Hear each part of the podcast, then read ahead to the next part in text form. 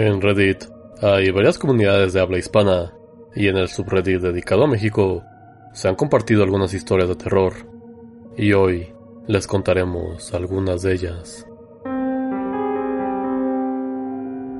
La historia compartida por Black Green 1. Cuando era niño siempre me daba miedo la historia de la piedra negra, que según cuentan cuelga de algún muro de la catedral. Hay distintas versiones. Una versión corta es que personas, generalmente muy buenos amigos familiares, descubren una enorme pepita de oro. Se alegran al principio, pero luego la avaricia les gana y siempre terminarán matándose por la pepita gigante hasta que queda tan manchada de sangre que se hace negra. Finalmente, la gente la lleva con un sacerdote que le echa agua bendita y la ata o la oculta a una de las paredes de la catedral. La historia no es tanto de miedo, así como de fantasmas, sino de miedo racional humano. Mucho presume la gente de sus lazos de amistad o familiares, hasta que se muestra una gran fortuna delante de ellos. La naturaleza primitiva humana se apodera de ellos y terminan destrozándose. Lo he visto con mis ojos, la ambición y la avaricia corrompe, y corrompe muy culero. Aguas, y Dios nos ampare de las piedras negras que se presenten en nuestro camino.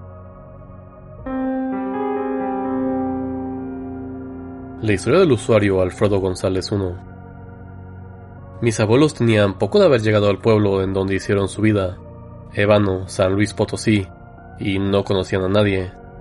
Todas las noches en las que mi abuelo volvía a trabajar, veía que a lo lejos había una lucecita roja que pasaba en medio de la oscuridad, flotando, balanceándose de un lado a otro.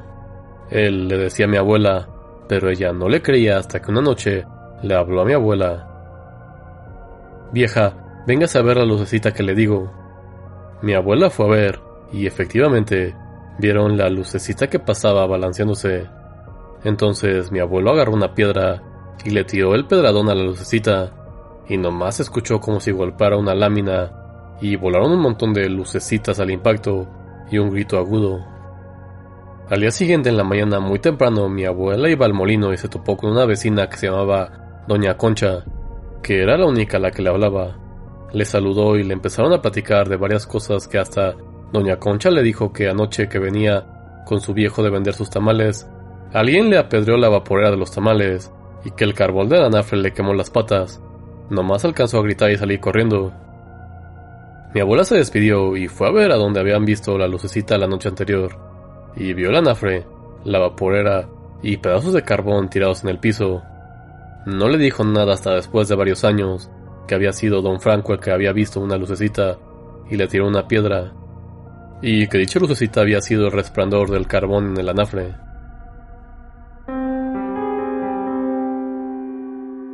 La historia del usuario MarixTC99 En un Soriana de mi ciudad dicen que se aparece una niña de 7 años y que viste un short, que en las noches por las cámaras de seguridad se pueden ver los juguetes moverse Dicen que varios guardias de seguridad la han visto y que incluso a uno de ellos lo despertó momentos antes de que su supervisor llegara.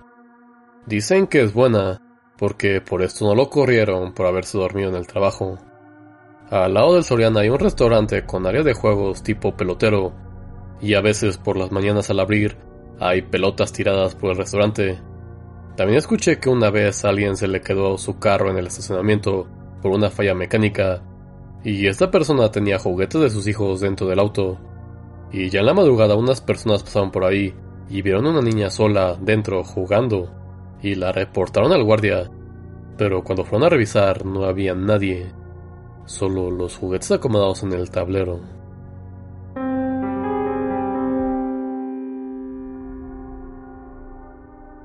Y bueno, esto ha sido todo por esta ocasión. Realmente Interesante encontrar historias de terror contadas por usuarios de una red que usualmente es de habla inglesa, pero hay comunidades como México, Argentina y demás países que hablan español. Y tal vez si les gustó esta sección, pues volveremos con más historias, ya sea de R México o de otros países de habla hispana. Si les gustó este programa, no olviden seguirnos en nuestras redes sociales, en Facebook como Tribunal de la Medianoche, en Twitter arroba Tribunal Noche, mándenos un correo a tribunal de la medianoche gmail.com. Esto ha sido todo. Que tengan una bonita noche.